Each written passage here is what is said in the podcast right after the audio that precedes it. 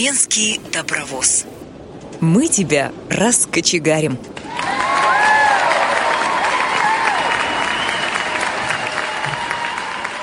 Здравствуйте! В эфире Тюменская студия «Радио ВОЗ». У микрофона Юлия Бушнева. За звукорежиссерским пультом Борис Халин. Сегодня у нас в гостях известный в нашем городе человек в сфере молодежной политики, заместитель директора муниципального автономного учреждения дополнительного образования детского морского центра «Алый парус», председатель Федерации спорта слепых Тюменского отделения Дмитрий Потреба. Дмитрий Анатольевич, здравствуйте. Добрый день. История алого паруса начинается в 1988 году с детского подросткового клуба. И вот уже более 20 лет вы руководите организацией. Дмитрий Анатольевич, расскажите, чем же занимается ваш центр? Ну, у нас, вы правильно сказали, да, я даже не ожидал, что так глубоко познания пойдут, да, так сказать, изучали. Да, это была на мысу, отдельная территория, это район был судоходный, все судоремонтный, судостроительный завод там находился, и все в навигацию уходили родители, дети оставались на дедушках, бабушках, и вот э, было принято решение создать по месту жительства такой маленький клубик.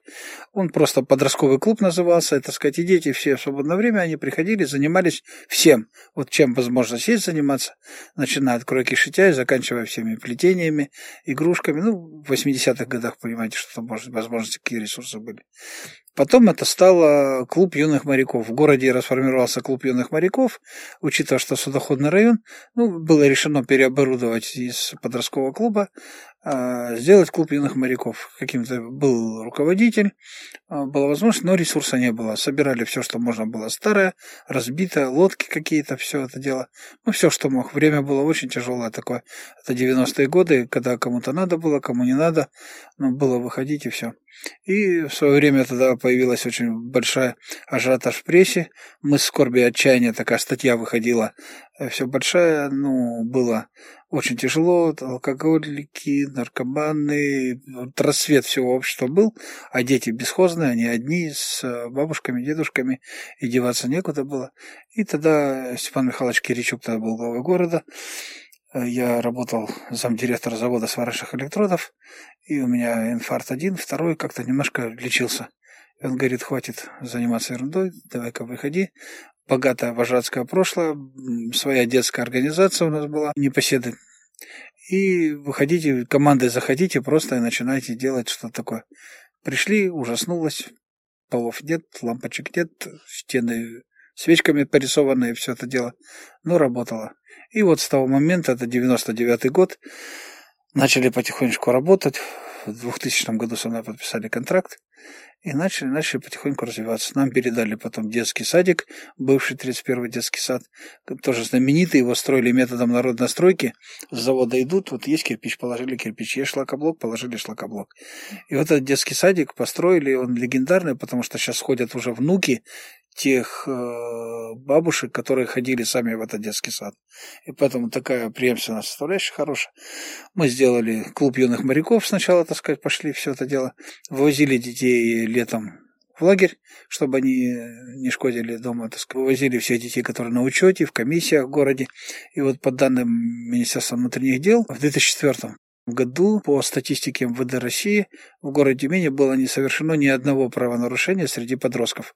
Не преступления, а правонарушения. Почему? Потому что мы всех детей увезли в лагерь и они все очарованные, так сказать, в палаточный лагерь на озеро Сингуль, так сказать, все это работали. А парус, клуб юных моряков, он развивался, по типологии он должен быть центром, потому что, ну, завязываться только морской одной составляющей не уже, ну, не входило детям, так сказать, не нравилось, и мы делали центр. А по типологии центра должно быть четыре направления, как минимум. И вот мы четыре направления сдали. Это художественно-эстетическое, это досуговые какие-то моменты, потом Сделали военно-техническое направление, художественно-эстетическое, я уже сказал, да, про него, так сказать, научно-техническое сделали направление и э, хореографию, так сказать, вели.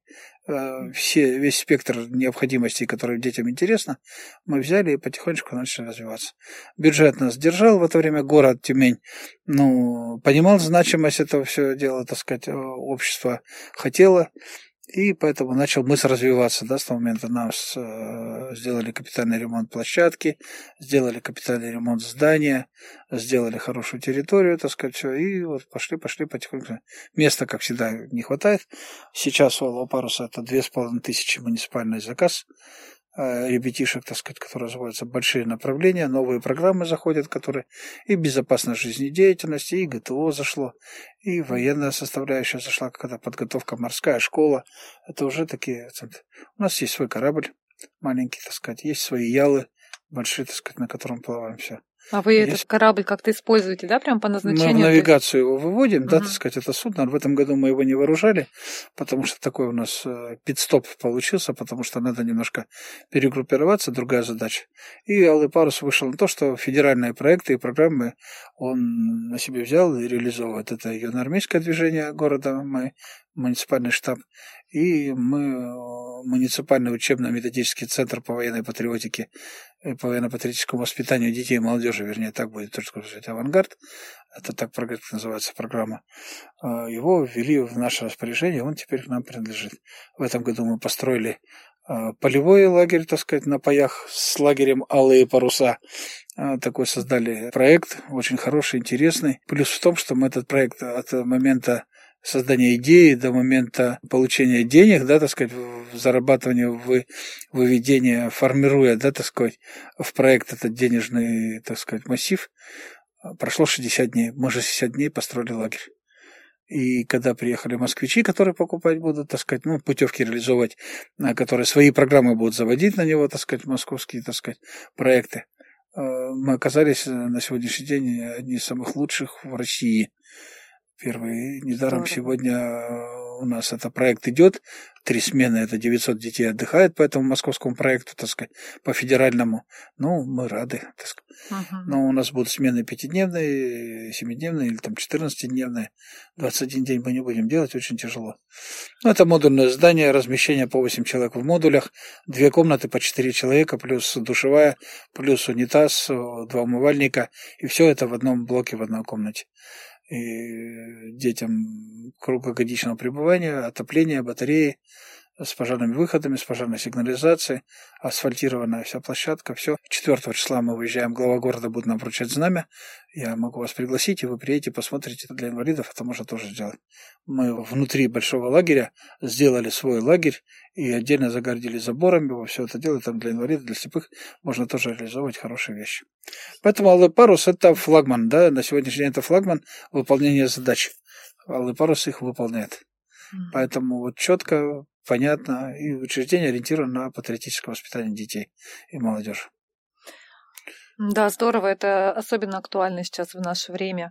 А, Дмитрий Анатольевич, а какие дети могут быть воспитанниками вашего алого паруса, и должны ли они обладать какими-то определенными качествами? Прежде всего, хотеть получить дополнительное образование, есть разная категория детей, которые, ну, как мы будем говорить, тем, которым, так сказать, могут развиваться, и возможности родителей дали развиваться в доп. образовании. Есть те, которым не дали возможности развиваться. Есть у них условия и возможности, нет у них условия и возможности. Поэтому мы берем всех начиная вот, ну, просто подобрали, берем, все, давайте. Другой вопрос пойти, что это же какие-то э, функции, которые ребенок должен сам выполнять. Есть правила, требования, которые надо соблюдать.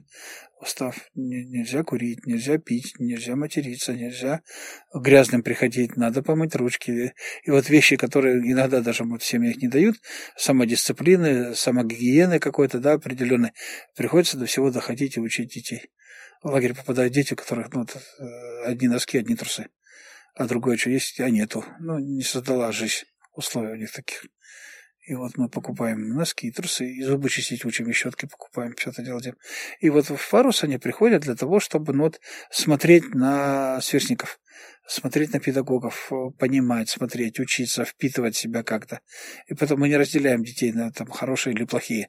Они все хорошие. Поэтому мы вводим их, смотрим коллективом, стараемся. Антон Семенович Макаренко, там великий же человек, Мгм. и настольная книга на каждого педагога, это педагогическая поэма. И поэтому любые методы и формы приводим. Сейчас тяжелее это делать, потому что время другое, поколение другое, да, поколение Z даже, не Next, а Z уже, которые, как говорится, из космоса прилетели. Мы даже не можем вытащить их на свою платформу. Они создали свою платформу, ему 3-4 года, а он уже все, он, он знает столько, что сколько мы до сих пор не знаем, владеет гаджетами и всем владеет, так сказать, как это.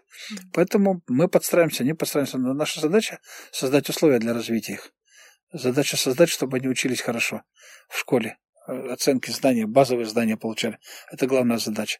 А потом на базе этого доп. образования, так сказать, все развиваем, распаковываем и дальше.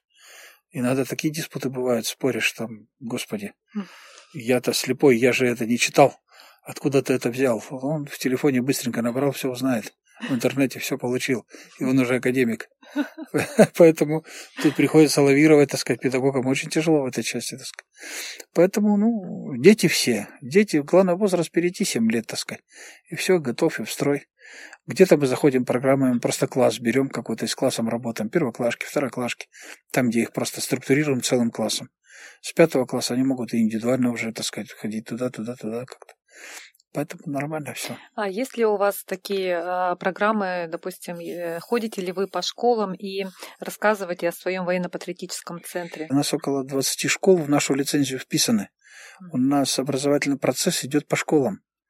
То есть есть педагог в школе, так сказать, он работает, так сказать, все нормально, и у него там 100-150 детей в школе может набирать он спокойно. Наша репутация, она безупречна в этой части, да, и школы хотят нас, довольны нами, так сказать, и если мы заходим с проектами со своими, да, так сказать, не только юнармия, там, Ангаром, а вообще со всеми образованием, даже школа, в принципе, ищет свое рациональное зерно. Тот же пример мы сформировали понятие педагогическая бригада, когда мы зашли, ну, к примеру, в 16-ю гимназию, да, и там воспитательный блок в основном прям на дали на наше военно-патриотическое объединение «Монолит». И оно создалось там, и школа пошла навстречу, и вот в итоге родился объединение, не просто класс, группа, там, а объединение целое. И неважно, там занимаются они в Алампарсе, не занимаются, юнармейцы они или профильные, или кадеты, или кто-то.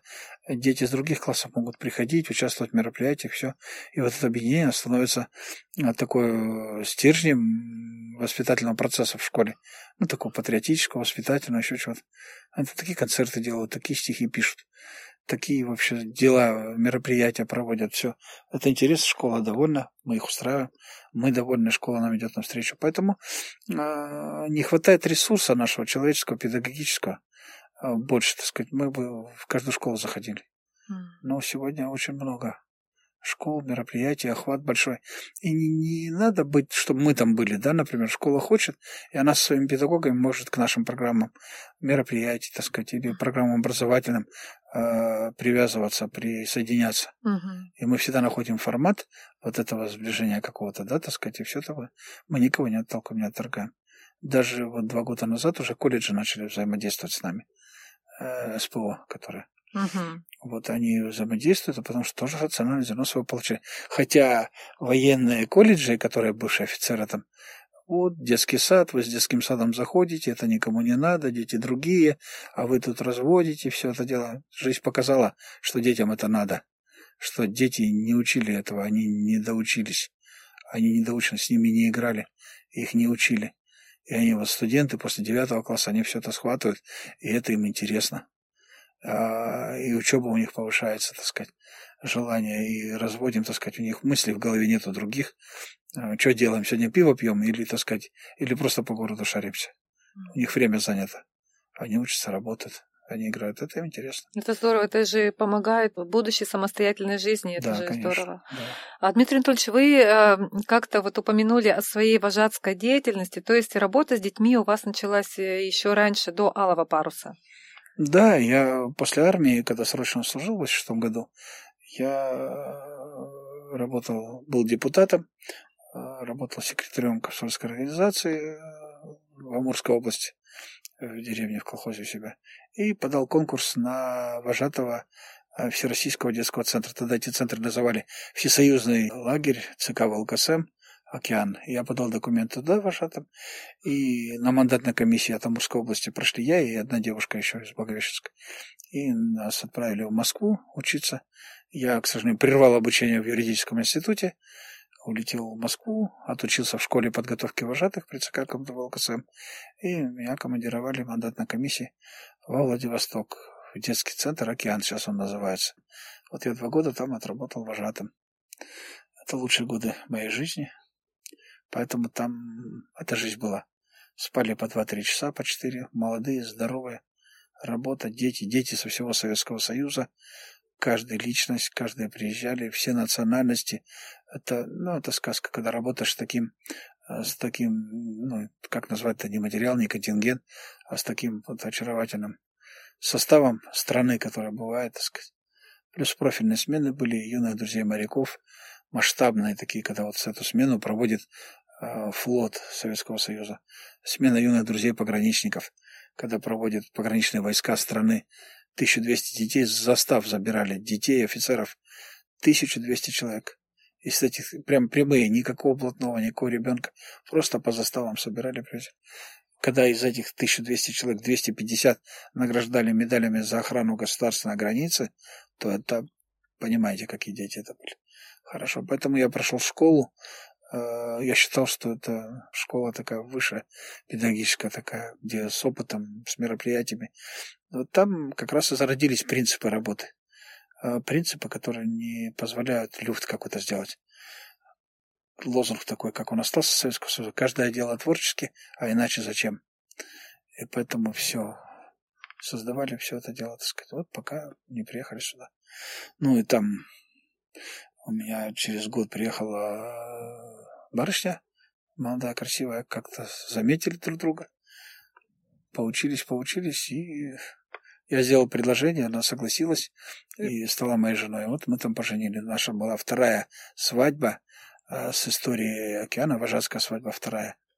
Первая была мой товарищ, который лагерь открывался только в первый год, а я в пятилетие поженился наша вторая свадьба. После нас там уже были другие свадьбы, mm. все. Расскажите поподробнее в эту историю, как, как вы поженились э, в, в океане.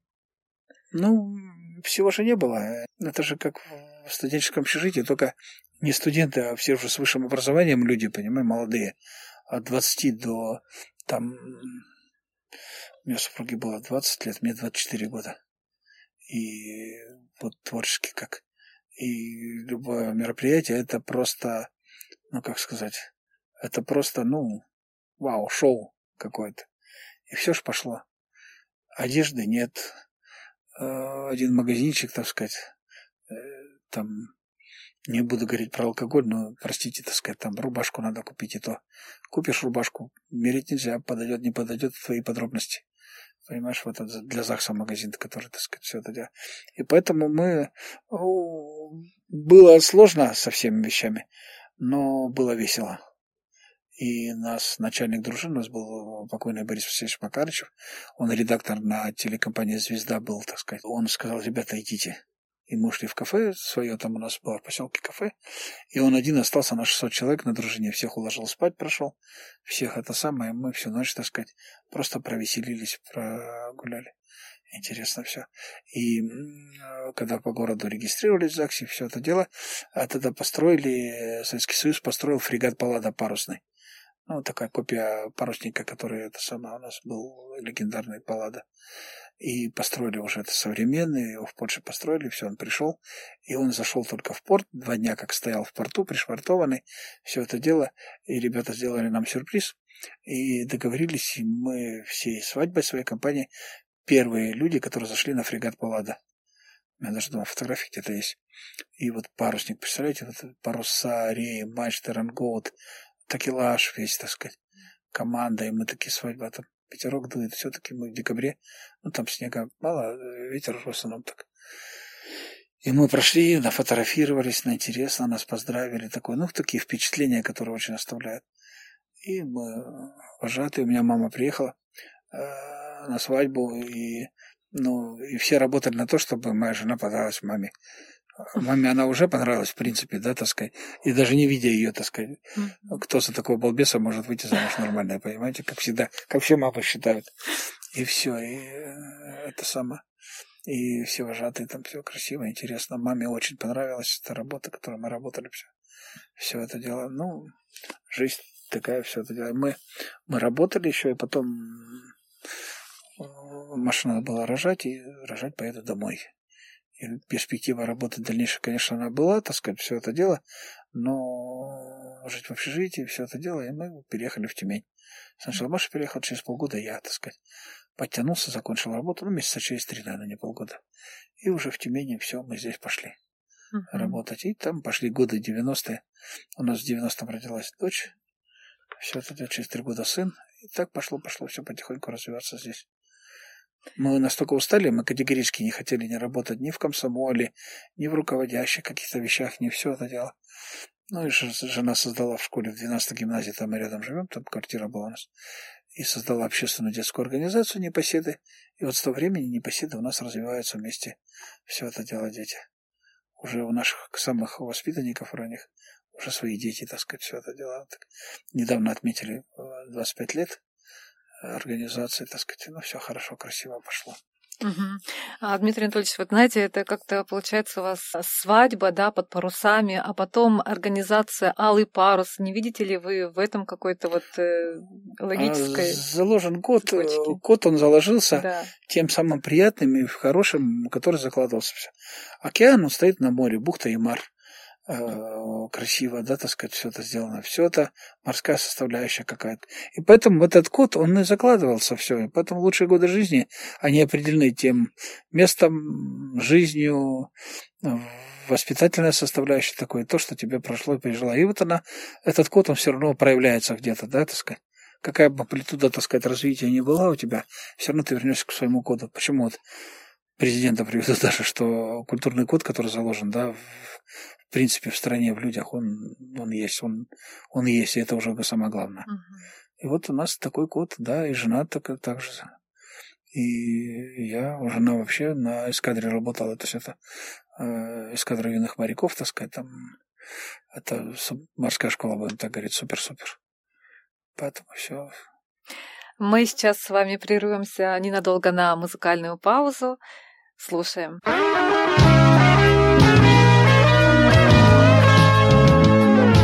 Помню, как ночной порой мне о чем-то пел прибой, А пылающий рассвет красил море в алый цвет.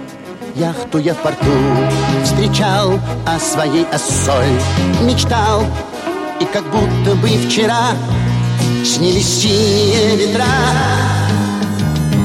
Алый парус, отблеск солнца море наших дней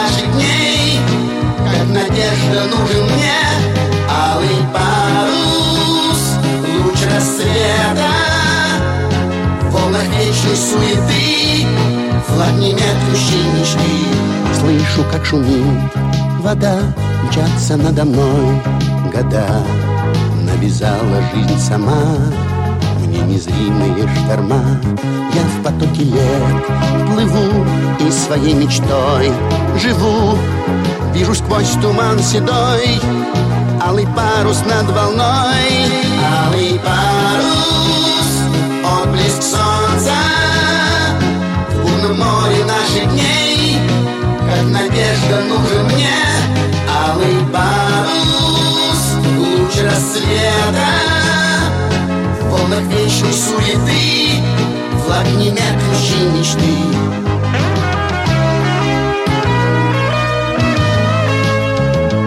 Я встречаю вновь зарю И, как прежде, вдаль смотрю. Ты поведай мне, волна Где лазурная страна. День корабль мой плывет Ветер алый парус рвет Там в серебряном саду. Свое счастье я найду. Алый парус, отблеск солнца. Море наших дней. Как надежда нужен мне. Алый парус Луч рассвета Полных вечной суеты. Флаг не меркнущий мечты. Алый парус Отблеск солнца В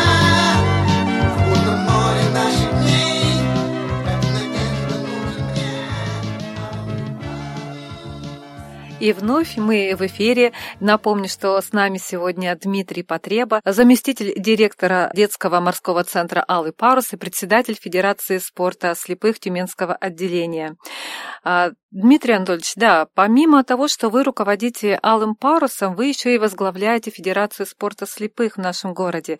Как же вы все-таки пришли а, в эту сферу и как вы возглавили организацию? Расскажите об этом. Все просто, до банального просто, да. Развитие спорта, само по себе, инвалидного спорта, это, это путь и дорога, которой нету правил определенных, да. И в свете современных требований, решений каких-то, и в свете порядочности каких-то моделей, да, так сказать, у нас получилось так, что на инвалидном спорте очень много функционеров очень много коррупциогенных составляющих каких-то все это дело. И Тюменской области была и создана была Федерация спорта слепых Тюменской области. Это не отделение, это федерация прям областная, наша областная, чистая, самостоятельная, независимая ни от кого.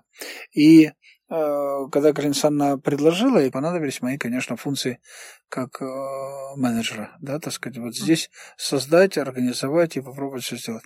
И мы в это время, ну, в принципе, согласились, так сказать, не зная, как это, что это, понимая, да, мы согласились, и мы э, начали искать свой путь. Ну, свой путь это первый вариант, это спорт высоких достижений, там, где есть сборные команды, спортсмены, которые выходят уже на область там регионального, на федеральную, так сказать, уровень, да, там, где занимаются спортсмены.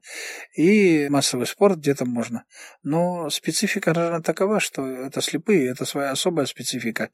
И очень сложно как-то выводить, разговаривать, когда ты сам слепой, и организовывать, и говорить с людьми. Говорить-то можно, но надо же делать, делать, учить, обучать, так сказать, все это дело. И мы понимаем, что ниша, которая не финансируется ничем, все это дело. И поэтому э, та модель, которую мы продумали, и в принципе, да, пошли на то свете, мы привязали федерацию э, по работе, по нагрузке, по компетенциям каким-то, мы привязали к муниципальному учреждению. Не нарушая закон, ничего, так сказать, не заменяя, не путая, не соединяя финансы никаким образом, бюджеты, мы понимаем, что, э, будем так говорить, у федерации появился наставник, патрон, шеф, друг.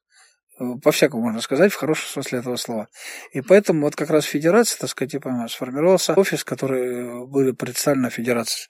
То есть мы работаем в Балом парусе, и мы функции, которые некоторые завели, которые мы можем выполнять все это дело. У нас сразу появилась рабочая составляющая. То есть мы могли а, сразу руководство, маркетинг, а, методическую составляющую, финансовую составляющую, бухгалтерию, кадровую завести в одно ядро, так сказать, для того, чтобы это было, можно было управлять все. И мы сразу выправили э, в части, я не скажу, что там было много каких-то нюансов финансовых, нет, к, к счастью, Галинсан нам передала очень качественно бухгалтерию, так сказать, все это нормально отработано. И мы вот вывели, сделали, сформировали, уже легче стало работать. Поэтому пошли понимание, так сказать, с кем работать, как работать, все. И тут э, наша самостоятельность и независимость, она показала, мы приобрели очень много людей, которые не согласны с этими вещами. Ну, не наши, не э, московские, другие. Мы независимую позицию заняли, нам неинтересны ваши схемы, э, маркетинга, еще что-то, мы выполняем задачу. Задача – это спортсмены Тюменской области. Четко должны понимать, так сказать, развиваться. Отсюда мы могли заводить деньги, а репутация наша, уже говорил, безупречна в части финансов. И поэтому выстроили, область начала давать деньги федерации на мероприятия какие-то. И мы, начиная от поездки вот куда-то на соревнования, куда, так сказать, мы сегодня уже проводим четыре областных мероприятия. Кто знает, тот понимает, чего это стоит. Не в плане денег, а в плане сил сама федерация. Соответственно, субсидии получаем от области, все это дело, ищем спонсоров, помогаем, так сказать, все. Более-менее федерация помогла трудоустроить. У нас уже ну, где-то примерно около 17 человек трудоустроено. Есть трудоустроены те, кто постоянно, это 5 человек у нас инвалидов, да, которые работают. И инвалиды корот, краткосрочные, да, работы, которые выполняют какую-то функцию. Трудоустроены нормально, так сказать, все это дело. Это работа, это путь. Сейчас понимать надо а, новые направления, как мы их развивать, где будем развивать. Ну, на во время работы, в момент работы, мы не встретили нигде плохих людей. В части того, что каждый старается и хочет чем-то помочь. Готовы помогать, и все у нас. На сегодняшний день трудности у нас только идут э, с организаторами и лидерами, кто будет заниматься с направлением. Э, где-то волейбол немножко у нас это стала сложность какая-то, так сказать, виды какие-то. Где вот футбол не можем распаковать так, чтобы футзал, а чтобы хорошо распаковать. А, теннис распаковываем, уже даже чемпионат области проводим по теннису, но он э, на сегодняшний день, чтобы было э, команды было развитие, мы должны все муниципалитеты обеспечить столами, специальным оборудованием, чтобы люди, помещениями, да, угу. чтобы люди могли это брать. Это вот наша задача, которую мы ставим себе на этот год и на следующий год проговаривать с муниципалитетами, чтобы прям просто места выводили для шоу, да, он, потому что есть хорошие результаты, есть ребята, которые хороший чемпионат это показал, это затягивает хорошо. Угу. Если с лыжными гонками, биатлоном у нас как-то стабилизировалось все и с тренерским составом, и с занятиями, и как-то и преемственностью детей, вот есть взрослые отходят, сейчас ребятишки команда подходит, так сказать, все это делается, да, у нас это выстроено, мы вычистили все коррупционные какие-то вещи, ну, то есть войны, кто там за что-то биться и как это дело, каждый доказал себе, можешь работать, работаешь, ты честно честно работаешь, честно работай. Порядочно все это дело выставляй, работай. Поэтому вот эти моменты в шахматах мы выстраиваем сейчас, так сказать, все это развивать. Но проблема же в том, что мы же не наездимся каждый день в какой-нибудь район, да, так сказать, муниципальный, и там не будешь же руководить чем-то, все там есть общество, есть э, команды какие-то от этого общества. Угу. Но в любом моменте, когда возникают какие-то вопросы, мы решаем их на уровне глав, замглавов по социальным вопросам. Ничего ни один замглавы не отказал, а это связано было и с участием в мероприятиях, это и с автобусами, и доставкой, и ожиданиями, все, любые наши звонки, просьбы, они молниеносно отыгрываются, без денег все предоставляется, все. Иногда даже э, слепые спортсмены халтурят, не хотим, да не можем поехать, да не надо, да у нас автобуса нет. Мы решаем эти вопросы, и там деваться некуда, и все равно вытаскиваешь.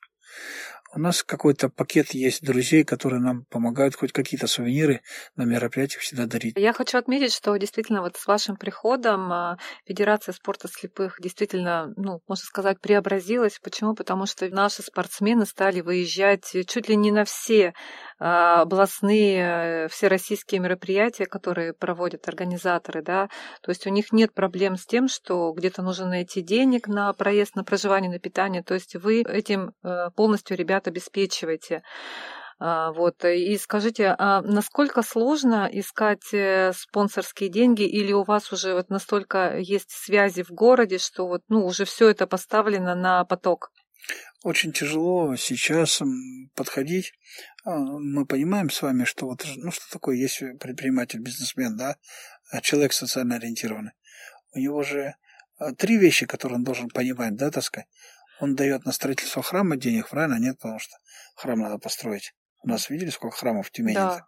И каждый ну, строит, это хорошо, это нормально. Человеку, которому надо помочь и на СВО уделить, да, внимание какое-то, да, на СВО, э, это реалии жизни, мы обязаны это смотреть и делать. И теперь где-то помочь инвалидам. И очень тяжело не то что убедить, а как-то человеку так донести, что это именно надо сейчас, без тебя никак. Вот. И очень тяжело объяснить, что эти деньги придут именно к инвалидам. То есть не уйдут куда-то в зарплату, не уйдут куда-то там какой-нибудь прибамбас купить или еще чего-нибудь. И они уходят именно на то, что отправить. И поэтому мы затраты стараемся ми- минимально снизить, так сказать, вообще те, которые пойдут, ну вот конкретно целевым-целевым, и человеку не это самое. Так мы вот спонсор купили стол новый, хороший, так сказать, теннисный, а он худо-бедно 450 тысяч стоит. Со всем амуницией, со снаряжением, все это дело, куда бы ни пойти. И поэтому э, все хорошие люди обращаются. Другой вопрос, что денег нет. И как довести, так сказать, все это дело. Они же не освобождаются ни от чего, если они дают на благотворительность как-то эти деньги. Они же нет налогов, ничего, мотивации там мало, это чисто его социальные какие-то вещи такие нормальные все. А все же считают нужным, вот надо купить спортинвентарь. Все же сразу, «А это функции бюджета. Пусть бюджет вам покупает, понимаете? И вот очень сложно на грани балансировать вот этими моментами, все это делать. Ну, не скажу, что они отказывают прям все, но и не все помогают в этой части. Но к кому обращаемся, те все равно находят какую-то возможность, а, которая дает. Но главное, что разговаривают. Я больше скажу даже, они впервые узнают, что у нас есть спорт слепых.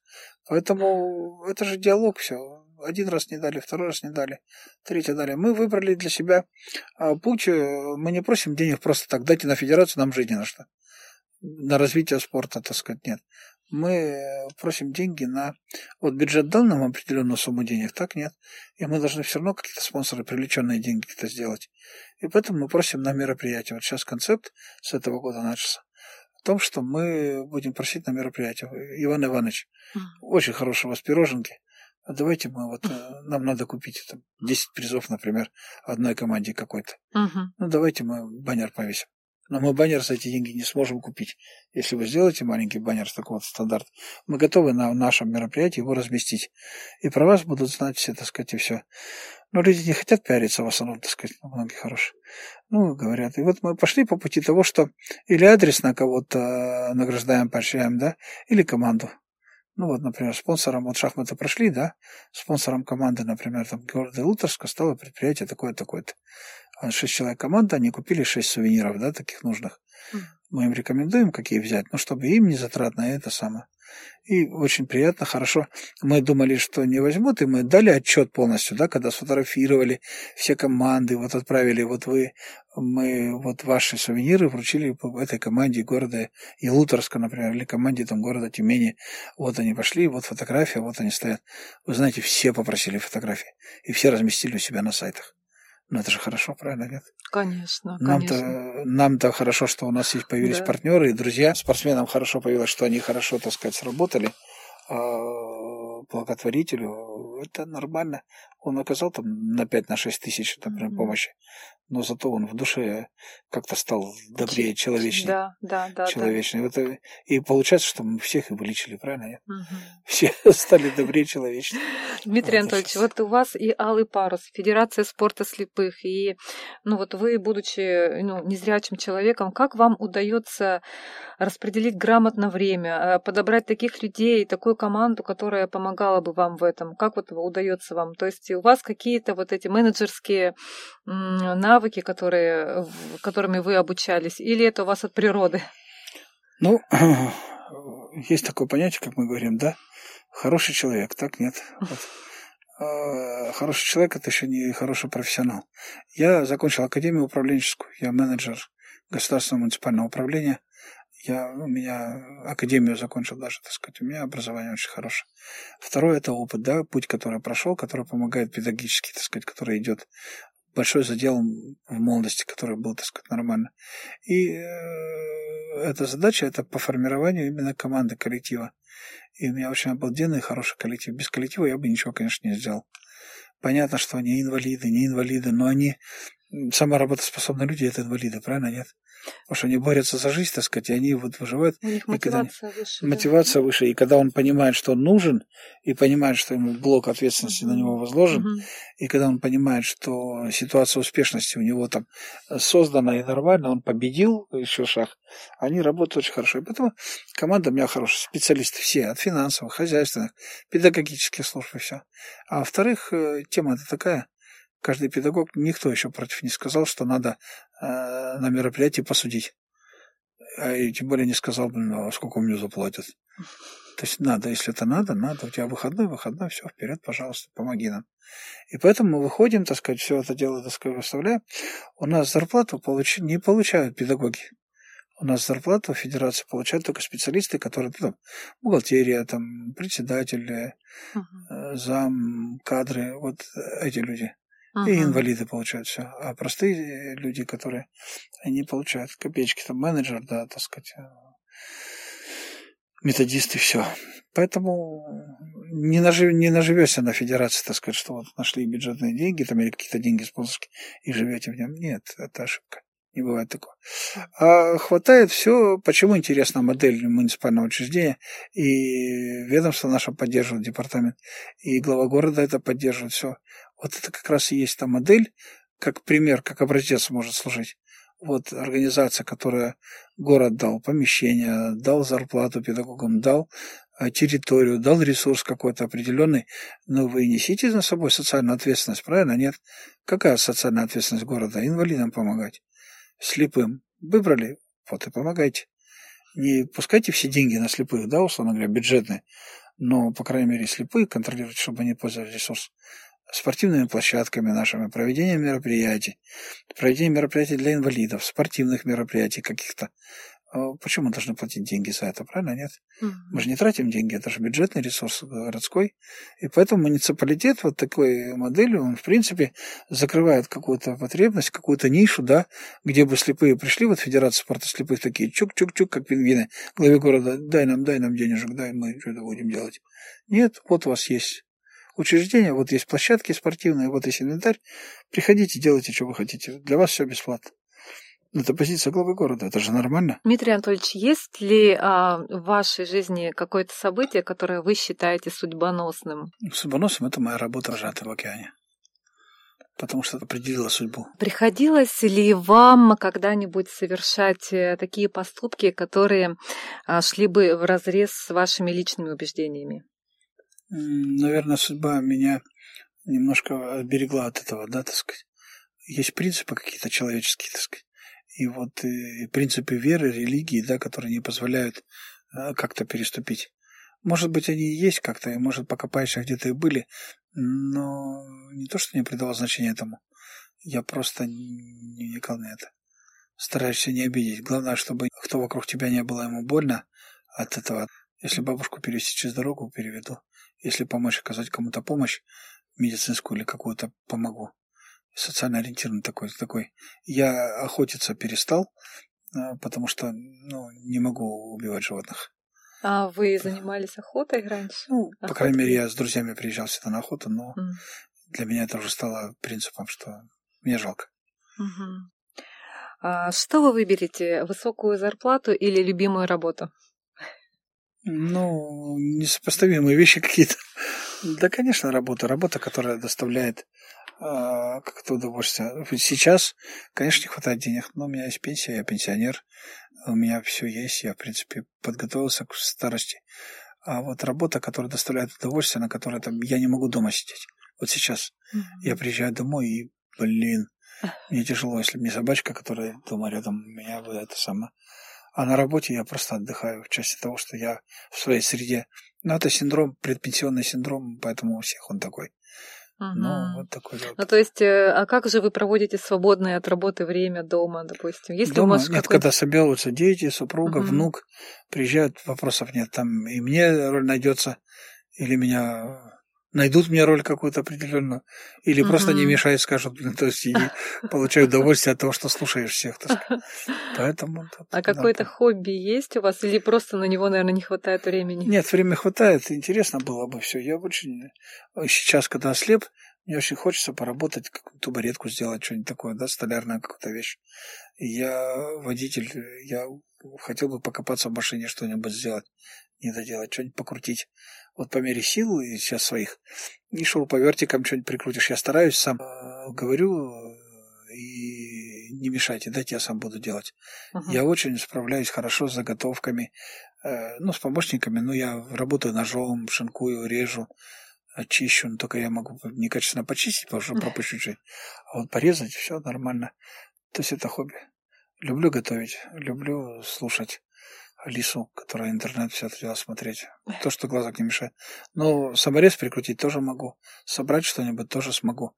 По крайней мере, все игрушки внуку ремонтирую я. Не сыновья, не это, не мама. А я, он приходит, когда последний вариант в жизни. Деда давай. я пальчиками-пальчиками все сделаю сам. А вы романтик? Да, конечно. Романтик. Настроение романтическое какое-нибудь такое песни попеть, посидеть. Жена окончила музыкальную школу по классе хора, и она всегда говорит, Дима, не пой, только не пой. У меня жесткий требует. А я бы спел, мне кажется, что я хорошо пою. Но это мне только кажется так. Может, поете? Нет, нет, нет, поэтому она, она мне сразу сказала, Дима, не пой. Все, мы всегда смеемся над этим. Только не пой, да, хоть что, но только не Только пой. не пой. А, Дмитрий Анатольевич, как вы думаете, каких качеств вам не хватает? И ну, с чего бы вы хотели бы добавить к своему характеру? Или вот все в меру, все, всего хватает? Ну, всего хватает жестко. Все говорят, добрый, вот ты такой добрый. Ну, так, придут, все поплачут тебе, и ты все расставил, всем разрешил, все сделал. А жесткости немножко не хватает, такой требовательности немножко. Мы создали коллектив, он как семья. И это ставят в укор, когда-то иногда кто-нибудь ругает нас, что ты из коллектива создал семью. Ну, а как не создать семью? Поэтому не хватает вот этой требовательности, жесткости. А сейчас, э, с высоты прожитых лет, а нафига нам не нужна эта жесткость и требования? А люди и так хорошо понимают, если с ним говоришь хорошо. Поэтому требовательные какие-то вещи. Ну, и я, бывает, срываюсь тоже. Жесткий становлюсь. Мгм. Но вот это хватает, не хватает. Каким своим достижением вы особенно гордитесь? Э, достижением создания Алого паруса. Сейчас это одно из ведущих учреждений города. Да, это наша заслуга. Лагерем горжусь, потому что я 23 года в палатках. В палатках это, представьте, холодно, тепло. Мы начинали лагерь свой, когда дети спали на матрасах на земле под палатками. Это надо понимать.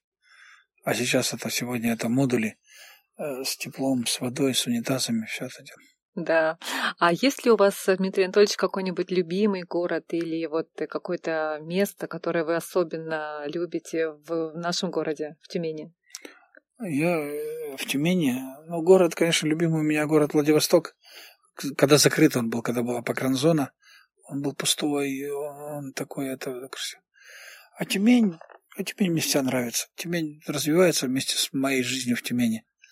Вот как я приехал сколько лет назад, Тюмень – это один из самых прекрасных городов, наверное. Других мне не нравится Москва, не нравится Питер, не нравится, так сказать, вот эта суета. А Тюмень спокойный, и он интеллигентный город. Он красивый. И пешеходные бульвары появляются, набережная хорошая. Вот я смотрю по молодежи, да, по всей.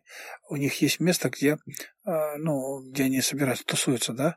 То есть такая среда создана для того, чтобы молодежь развивалась, развлекалась, она работала, делала что-то. Раньше бар, пивбар какой-нибудь. Сейчас это тоже есть. Но, блин, ну, есть пространство, в которое уходят. Но когда мы думали бы с вами 15-20 лет назад, что под молодежь возьмут и отдадут кинотеатр «Космос». Но мы никогда не думали бы так, так, нет? Да. Никогда бы не думали, что контора пароходства появится. Большая набережная, по которой люди просто ходят. Э, Романтическая составляющая такая. Когда бы думали, что у нас появится цветной бульвар. Когда бы думали, что у нас улица появилась, да, пешеходная. Мгм. Дзержинского все это дело. И настолько он асфальтированный город, качество, настолько он озелененный, да, так сказать, зелень везде, так сказать, присутствует, все. Это надо побыть в каком-то городе другом и потом вернуться в Тюмень.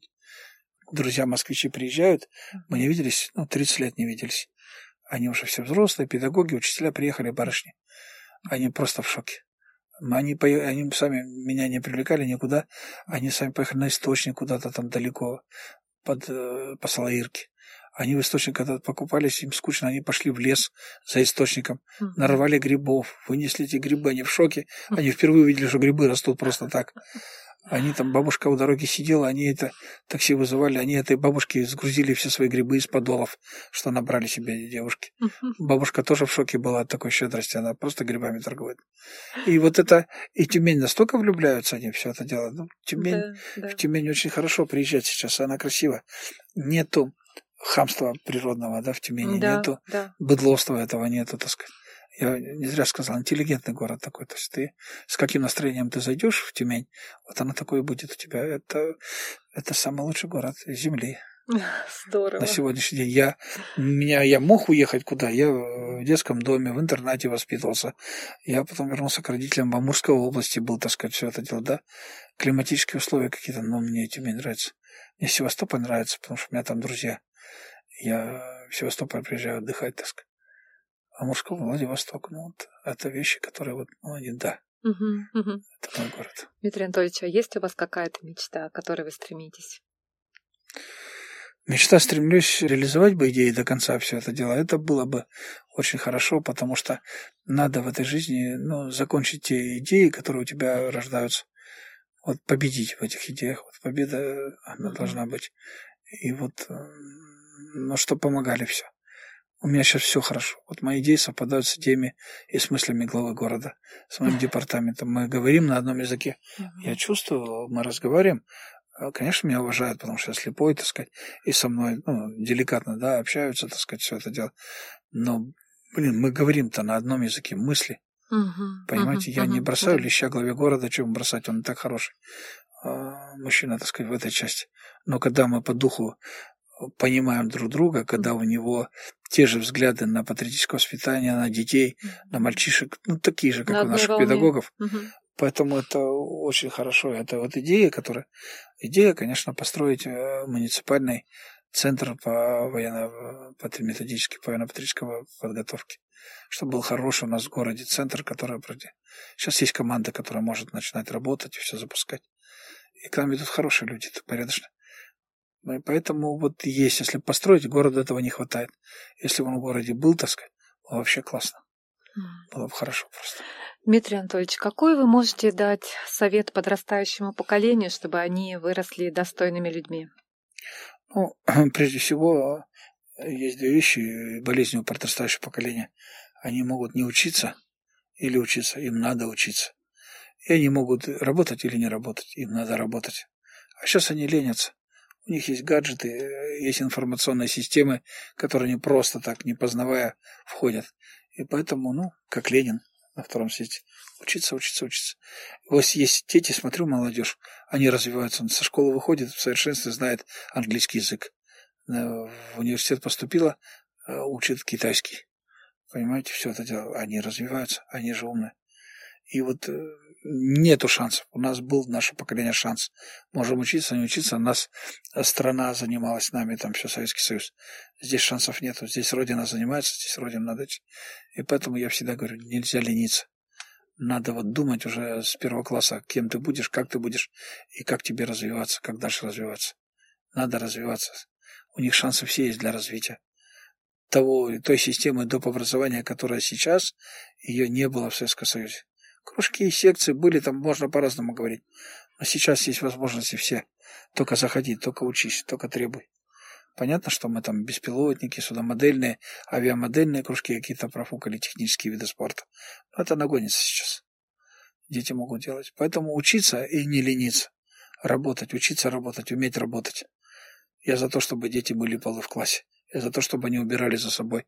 Я за то, чтобы они мыли окна, поливали цветы, мыли парты и мыли доску, стены, потому что это их класс.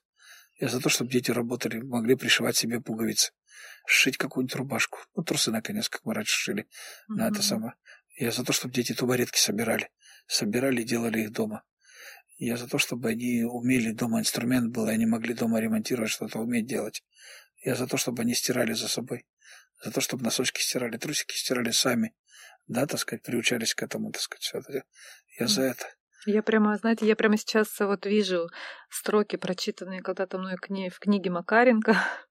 Вот прямо вот, э, Да. мне кажется, вот э, когда-то, наверное, вы по ней прямо учились, и, и оттуда много, да, что Перечитано много, да, и взяли. модель-то Да, создается. Конечно, Я в конечно. четвертом классе э, в интернате в Ростошанском Воронежской области в интернате. Я гладил форму. Помните, наша советская форма была? Мгм. Брюки, курточка, костюм, рубашка, галстучек. И мы это гладили. Что такое утюгом марлю в четвертом классе? Сейчас четвероклассников заставьте погладить. Мгм. Себе штаны, рубашку, так сказать, и не сжечь ничего. Мгм. Марлю, что марлей надо гладить, так сказать. Это же куда оно все делать? Как так? Почему это плохо стало вдруг? Это хорошо, это надо делать. Все это надо делать, так сказать. Всё. Мгм. А, Дмитрий Анатольевич, я вас благодарю за прекрасную беседу, за те слова, которые всегда будут актуальны, что действительно нужно трудиться, да, что быть самостоятельными в жизни. Я думаю, сейчас это для подрастающего поколения очень важно. Я хочу вам пожелать, чтобы ваша мечта сбылась, и чтобы все то, что было задумано вами ранее, все всегда реализовывалось. Благодарю вас за беседу. Спасибо. Спасибо вам. С нами на волнах Радио ВОЗ был хороший человек, хороший профессионал Дмитрий Потреба. У микрофона была Юлия Бушнева. Всем пока, услышимся. Тюменский добровоз. Мы тебя раскочегарим.